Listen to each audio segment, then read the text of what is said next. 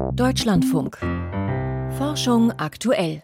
In Deutschland gibt es eine Menge Flüsse, die zu wenig Gefälle haben, um dort mit einem klassischen Wasserkraftwerk Strom zu erzeugen. Deshalb kamen Braunschweiger Forscher vor einigen Jahren auf die Idee, dem uralten Wasserrad eine zweite Chance zu geben. Und zwar im XXL-Format. Sie wollten in der Lüneburger Heide das größte Wasserrad der Welt bauen. In unserer Serie Tolle Idee, was wurde daraus, berichten wir über den aktuellen Stand des Projektes. Außerdem sprechen wir über die Tricks der elektronischen Kriegsführung, mit denen Russen und Ukrainer versuchen, feindliche Drohnen in die Irre zu leiten. Schön, dass Sie dabei sind. Mein Name ist Ralf Krauter. Zu Beginn schauen wir aber auf eine klinische Studie, die jetzt in Großbritannien begonnen hat. Ein kontrolliertes Experiment an der Universität Bristol in England, bei dem Probanden neuartige Bluttransfusionen bekommen, die es in sich haben. Statt roter Blutkörperchen, die aus Blutspenden extrahiert wurden, enthalten diese Transfusionen nämlich Blutzellen aus der Retorte, die im Labor aus Stammzellen gezüchtet wurden. Die große Hoffnung dahinter, der notorische Mangel an Blutspenden ließe sich so künftig vielleicht lindern.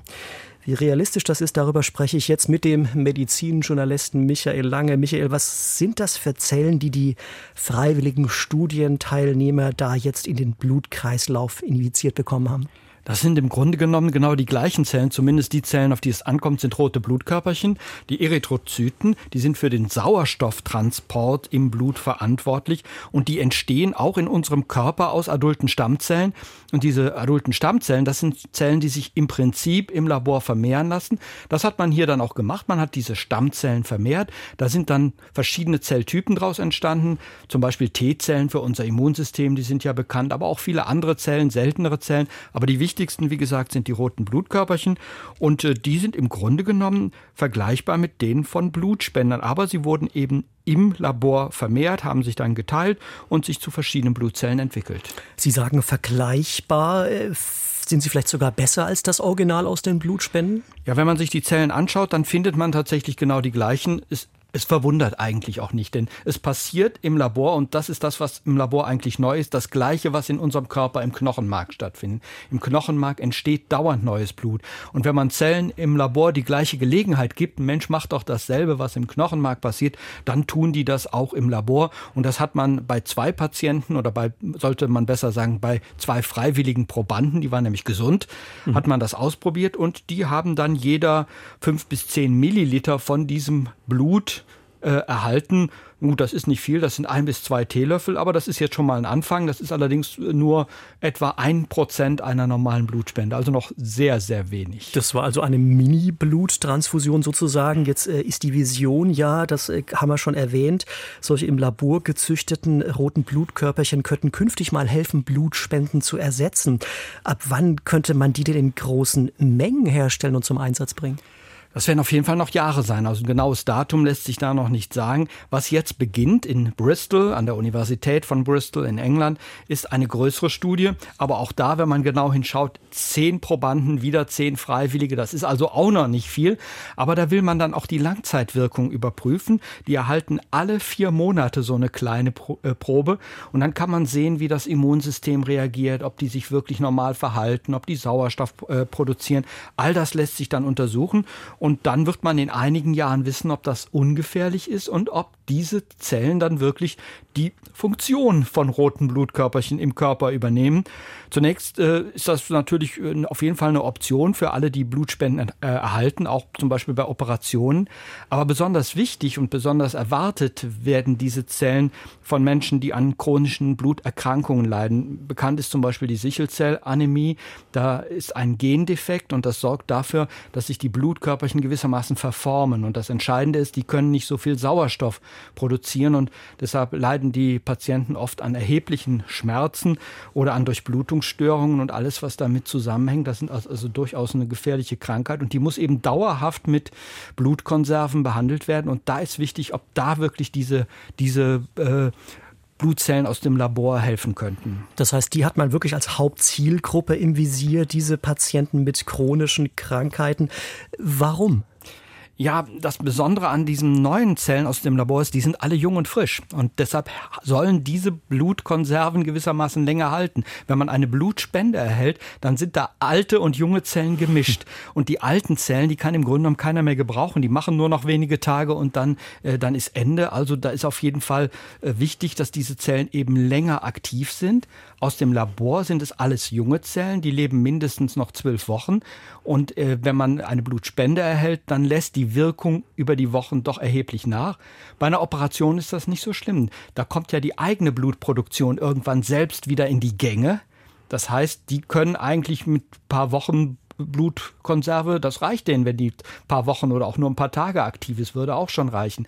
Aber für diese chronisch Kranken ist es wichtig, dass diese äh, Blutkonserven oder diese Blutmenge wirklich lange aktiv ist. Deshalb ist es wichtig, dass sie jung sind und da sind die Hoffnungen besonders groß, dass die hier helfen können. Besteht denn vielleicht sogar die Hoffnung, dass diese erblichen Blutkrankheiten, also wie die Sichelzellanämie in Zukunft vielleicht sogar heilbar wären mit Hilfe von solchen Blutstammzellen, die im Labor vermehrt werden?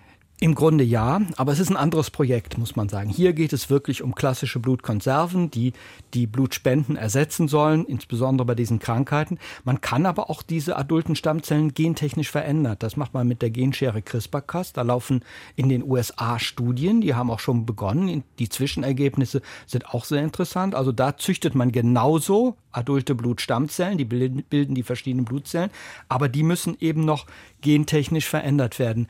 Und dazu müssen jetzt erstmal die klinischen Studien laufen. Aber die Hoffnung ist da, dass auch das irgendwann gelingt. In Großbritannien werden gesunden Probanden jetzt testweise Mini-Transfusionen mit roten Blutkörperchen verabreicht, die im Labor aus Stammzellen gezüchtet wurden.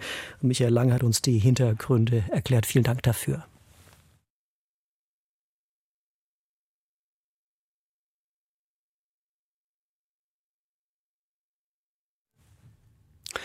Dass die Nutzung der erneuerbaren Energie Wasserkraft in Deutschland keine großen Sprünge mehr macht, liegt daran, dass das Wasser in unseren Flüssen nur selten große Sprünge macht.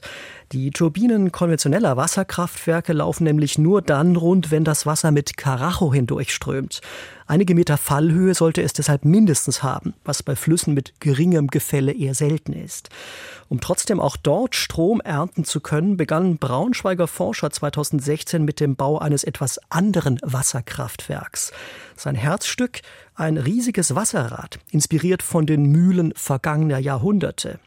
Wegen verschiedener Probleme wurde der Prototyp allerdings nie fertig. Frank Rotelüschen hat nachgefragt, woran es lag und ob es das Projekt im Lichte der Energiekrise jetzt vielleicht doch noch Chancen auf Umsetzung hat.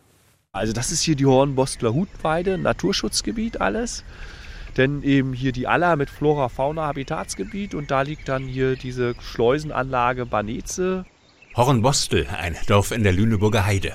Im Sommer 2016 stapft Christian Seidel über eine Wiese auf den Fluss Aller zu, vorbei an Pferden und Rindern. Dann zeigt er auf eine alte Schleuse, Baujahr 1912. Ein Relikt aus einer Zeit, als hier noch Erdöl gefördert wurde.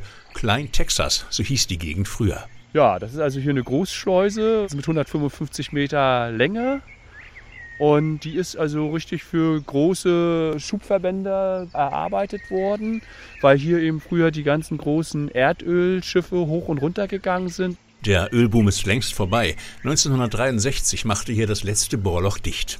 Seidel, Ingenieur an der TU Braunschweig, will die alte Schleusenanlage jetzt nutzen, um der Wasserkraft zu neuer Blüte zu verhelfen.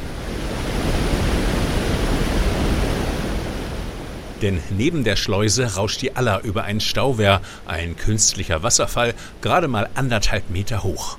Ein idealer Standort für Seidels Projekt, der Prototyp eines neuartigen, hochmodernen Wasserrads. Es ist das größte Stahlwasserrad der Welt, vom Schluckvermögen, also was am Wasser verarbeitet werden kann und von der Leistung. Das ist tatsächlich ein Rekord.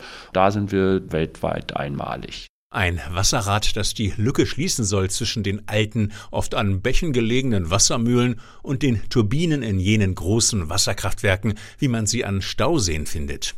Diese Turbinen sind zwar effizient, funktionieren aber nur bei ausreichendem Wasserdruck. Wenn wir unterhalb von vier Meter Fallhöhe uns bewegen, da hat die Turbine im Bereich von drei bis vier Meter Fallhöhe eine wirtschaftliche Grenze und bei ungefähr zwei Meter Fallhöhe eine technische Grenze. Bei einer Fallhöhe unter zwei Metern würde eine Turbine ins Stocken geraten oder stehen bleiben wie ein störrischer Esel.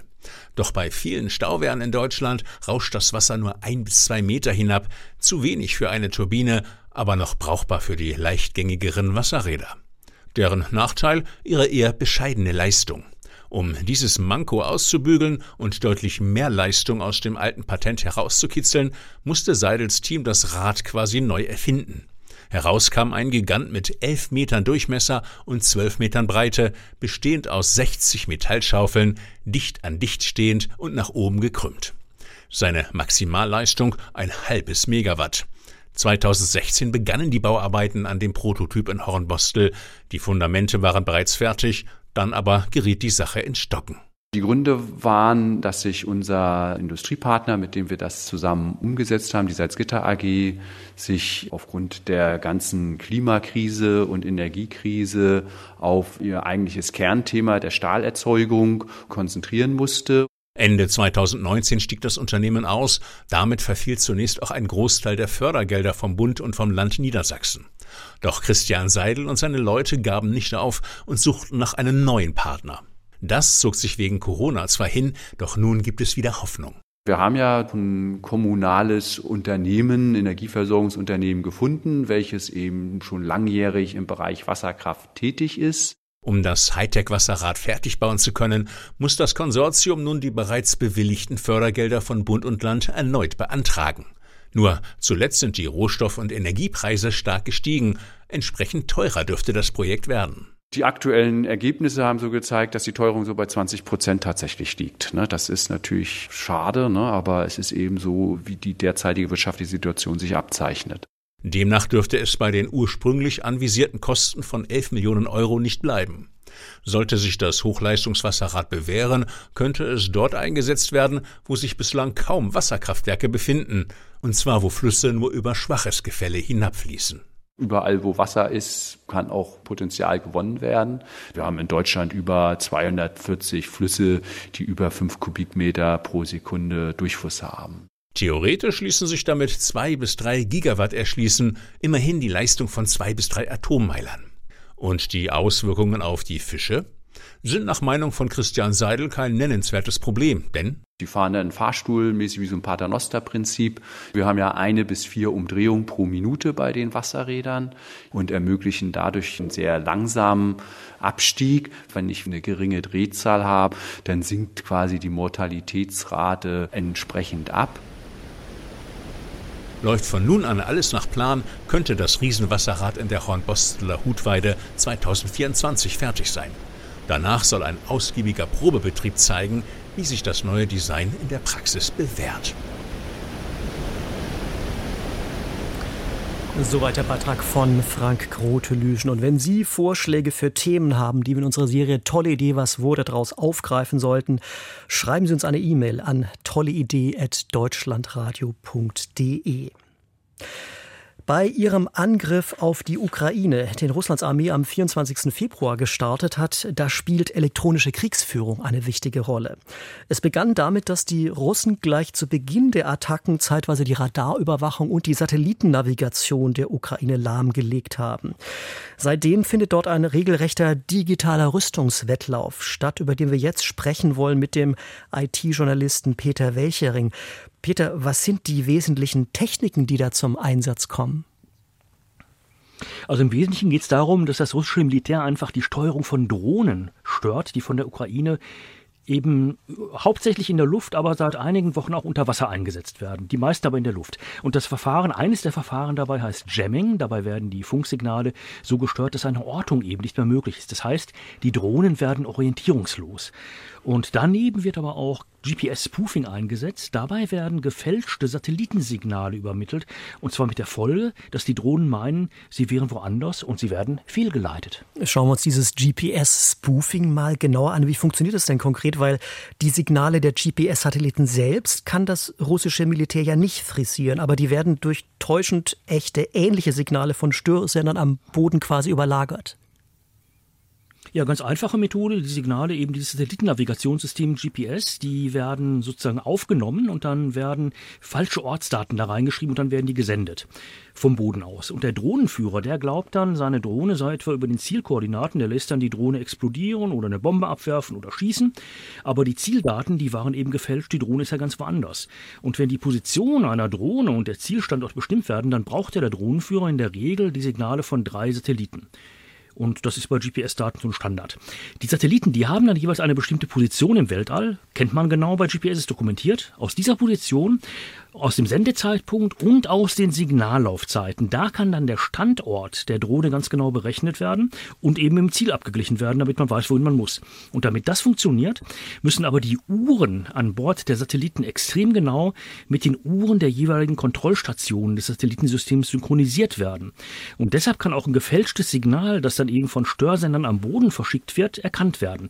Denn das ist ja aufgezeichnet worden, das wird mit Zeitverzögerung nochmal gesendet. Das heißt, die zeitliche Synchronisierung die stimmt ja nicht. Und das kann die Feuerleitstelle, die dann den Drohneneinsatz überwacht, eben erkennen. Das ist auch passiert. Die ukrainische Armee, die hat sozusagen gelernt, diese erste Welle dieses GPS-Spoofing zu parieren. Und deshalb wird seit drei Monaten von der russischen Armee so eine Art erweitertes Spoofing gegen ukrainische Drohnen eingesetzt. Und äh, bei diesen ausgefeilteren Störsignalen, die jetzt seit neuerem zum Einsatz kommen, da ist dann auch die Zeitsynchronisierung der gefälschten GPS-Daten korrekt. Genau, falsches GPS-Signal, aber echte Satellitensignale zeitig synchronisiert, also der Zeitstempel, der stimmt hier. Und die Synchronisierung der Satellitenuhren mit dem Zeitmesssystem der Kontrollstation, die ist dann auch bestätigt, das Zertifikat sieht man, aber es werden eben falsche Ortsangaben durch diese geänderten Signallaufzeiten erzeugt. Und dann wird eben auch die Drohne falsch geortet, in die Irre geleitet. Jetzt gab es ja auch Berichte, dass die Ukrainer Drohnen über das Satelliteninternet Starlink steuern, das Elon Musk zur Verfügung gestellt hat. So soll zum Beispiel eine Drohneneinheit des ukrainischen Militärs zu Beginn des russischen Angriffs mehrere Fahrzeuge des russischen Konvois in Richtung Kiew angegriffen haben. Was ist da dran? Nach allem, was wir bisher wissen, wurde Starlink für die Kommunikation zwischen dem Drohnenführer und der Feuerleitstelle benutzt, die eben diesen Drohneneinsatz koordiniert. Das heißt, über Starlink wurden also keine Steuerkommandos für die Drohnen versendet, auch keine Live-Videos. Aber für die Navigation von Drohnen sind tatsächlich auch Hotspots von Starlink genutzt worden, also diese kleinen Internetzugangsstationen, die Bodenstationen. Denn über die Signalaufzeiten von drei verschiedenen Hotspots, da kann dann per Peilung die Position einer Drohne berechnet werden. Das Verfahren nennt sich Triangulation. Das ist ein ganz altes Verfahren. Und das funktioniert mit jedem Hotspot, also mit jedem Internetzugangspunkt, ist also gar nicht auf Starlink beschränkt. Aber weil diese Hotspots dann verräterische Funkwellen aushören, können die von der russischen Armee dann wiederum auch genutzt werden, um herauszufinden, wo die schweren Waffen der Ukrainer stehen, also zum Beispiel Raketenwerfer und Haubitzen. Ja, und das ist auch passiert. Die russische Armee nutzte dabei die Smartphones von gefangen genommenen ukrainischen Soldaten. Denn Smartphones sammeln Ortungsdaten weil einmal gespeicherte Informationen über Hotspots oder Basisstationen eben die Suchzeiten verkürzen. Und Android-Smartphones, die speichern tatsächlich 50 Ortungsdatensätze aus Mobilfunk und 200 Datensätze von Internet-Hotspots. Und was sind das für Daten äh, genauer gesagt und wie können die Russen die dann gegen die Ukraine verwenden? Also das sind Daten wie die Hardwareadresse des Hotspot, Längengrad, Breitengrad und der Zeitstempel. Und aus diesen Daten, da lassen sich dann regelrechte Karten erstellen, die bei der Positionierung und bei der Positionsbestimmung helfen. In der Routenplanung, im Verkehrsservice, der wird da schon lange gemacht. Und bei der Positionsbestimmung, da helfen dann solche Kartierungen, um etwa den Standort von Smartphone-Nutzern zu, zu bestimmen. Und das geht dann ein bisschen schneller, als wenn man das über Satelliten machen muss. Also mit Hilfe dieser gespeicherten Standortdaten lassen sich eben Internetzugangspunkte und Mobilfunkstationen einfach schneller bestimmen. Das verkürzt übrigens auch die Peilung von Smartphones, weil die ja über die Basisstationen oder Hotspots angepeilt werden. Und auf diese Weise hat dann tatsächlich die russische Armee auch Smartphones der Bedienmannschaften von Geschützen und Haubitzen geortet und die dann entsprechend mit feindlichem Feuer belegt, also die Haubitzen zerstört. Also man kann sagen, auch im Krieg verraten Smartphones mit ihren Metadaten ihre Besitzer. Über elektronische Kriegsführung, insbesondere GPS-Spoofing, sprach ich mit Peter Welcherin. Danke für die Infos. Wir machen weiter mit den Meldungen von und mit Michael Stang. Nach dem wärmsten Sommer hat Europa in diesem Jahr auch den wärmsten je gemessenen Oktober seit Beginn der Aufzeichnungen erlebt. Das teilte der EU-Klimawandeldienst Copernicus am Dienstag mit. Demnach lagen die Temperaturen im Mittel beinahe zwei Grad über dem Durchschnitt des Referenzzeitraums von 1991 bis 2020. Die Kopernikus-Aufzeichnungen gehen bis 1979 zurück. Der Klimawandeldienst nutzt zudem Daten von Bodenstationen, Ballons, Flugzeugen und Satelliten, die bis 1950 zurückreichen. Mikroskope blicken immer schärfer tief in Zellen. Mithilfe spezieller laserbasierter Verfahren könnten optische Mikroskope heute bereits nanometergroße Objekte in lebenden Zellen sichtbar machen. Ein Team um den Nobelpreisträger Stefan Hell aus Göttingen stellt nun im Fachblatt Nature Biotechnology eine Weiterentwicklung dieser Methode vor. Damit lassen sich Fluoreszenzmarker bei Raumtemperatur sogar mit einer Auflösung im Angstströmbereich abbilden, also um einen Faktor 10 genauer. Ein Angström entspricht einer Länge von 10 hoch minus 10 Metern bzw. 0,1 Nanometern.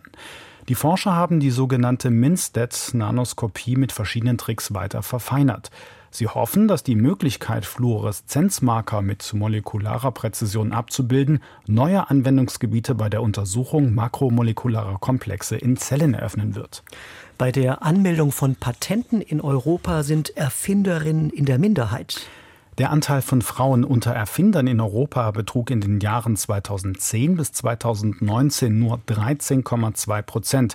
Das ergab eine Studie des Europäischen Patentamtes. In Deutschland waren es sogar nur 10 Prozent. Österreich ist Schlusslicht mit 8 Prozent. Europäischer Spitzenleiter ist, ist, Lettland mit einem Frauenanteil von 30,6 Prozent. Springschwänze springen doch nicht planlos. Die nur millimetergroßen Gliederfüßer sind flügellos und leben auf der Oberfläche von Gewässern. Ihren Namen verdanken sie ihrer Sprungkraft, die sie mehr als das Zehnfache ihrer Körpergröße weit springen lässt. Bislang galt die Lehrmeinung, dass der Flug und die Landung von Springschwänzen unkontrolliert und unvorhersehbar sei.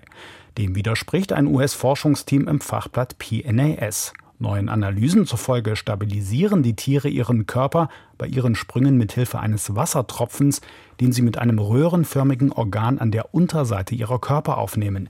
Demnach heben die Springschwänze in Millisekunden ab, drehen und orientieren sich dank dieses Tröpfchens in der Luft neu, um dann kontrolliert auf der Wasseroberfläche zu landen. Der Ötzi starb doch nicht im Herbst. Die Gletschermumie Ötzi gilt als Jahrhundertfund in der Archäologie, denn der 5300 Jahre alte Leichnam ist sehr gut erhalten. Zudem wurde der Mann in der Kupferzeit plötzlich aus dem Leben gerissen. Neue Gletscheranalysen eines österreichischen Teams zeigen nun, dass Ötzi entgegen bisheriger Annahmen im Frühjahr oder im Sommer gestorben sein muss, heißt es im Fachblatt The Holocene. Ein Drittel der Menschen an Universitäten wurde schon mal sexuell belästigt. Das geht aus einer Umfrage an 46 Hochschulen und Forschungseinrichtungen in Deutschland sowie 14 weiteren europäischen Ländern hervor.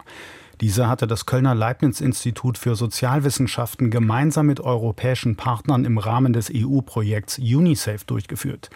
Demnach hat ein Drittel der Befragten im Studium oder bei der Arbeit an einer Universität sexuelle Belästigung erlebt. Sechs Prozent berichteten von körperlicher Gewalt, drei Prozent von sexueller Gewalt. Vielen Dank für die Meldung. Michael Stang war das. Sternzeit, 8. November. Uranus und die chinesische Raumsonde. In diesen Nächten steht der Planet Uranus in der besten Position des Jahres. Er ist im Sternbild Widder die ganze Nacht über zu sehen. Bei perfekt dunklem Himmel ist er sogar mit bloßem Auge zu erkennen. In der Regel ist aber ein kleines Fernglas nötig, um den siebten Planeten am Firmament auszumachen. Details des Gasriesen zeigen nur Aufnahmen mit Großteleskopen auf der Erde oder mit den Weltrauminstrumenten Hubble und James Webb. Um die Uranus-Monde genauer zu studieren, ist eine Raumsonde vor Ort nötig. Bisher ist nur Voyager 2 an diesem Planeten vorbeigeflogen. Das ist mehr als 30 Jahre her. Die Pluto-Sonde New Horizons nahm nach der Passage Jupiters direkt Kurs auf Pluto, ohne die Planeten dazwischen abzuklappern. Jetzt erwägt China den Bau einer Mission zum so lange vernachlässigten Uranus. Tianwen 4 soll ein Doppelstart mit einer größeren Jupiter- und einer kleineren Uranus-Sonde werden. Tianwen heißt himmlische Frage. Die erste Sonde mit diesem Namen ist auf dem Mars gelandet. Die zweite soll Proben von einem Asteroiden, die dritte vom Planeten Mars zur Erde holen. Dann stehen Jupiter und Uranus auf dem Programm. Uranus ist fast drei Milliarden Kilometer von der Erde entfernt. Selbst bei einem Start in zehn Jahren würde die Sonde wohl erst nach 2040 den Planeten erreichen und die recht strukturlose Atmosphäre und die eisigen Monde erkunden. So lange bleibt Uranus ein kleines grün-blaues Pünktchen im Gewimmel der Sterne. Heute Abend ein Stück rechts des Vollmonds. Das war es für heute von Forschung aktuell. Bei IKEA brummt das Geschäft wieder. Hintergründe dazu in der Sendung Wirtschaft und Gesellschaft hier gleich nach den Nachrichten. Ich danke fürs Zuhören. Am Mikrofon war Ralf Krauter.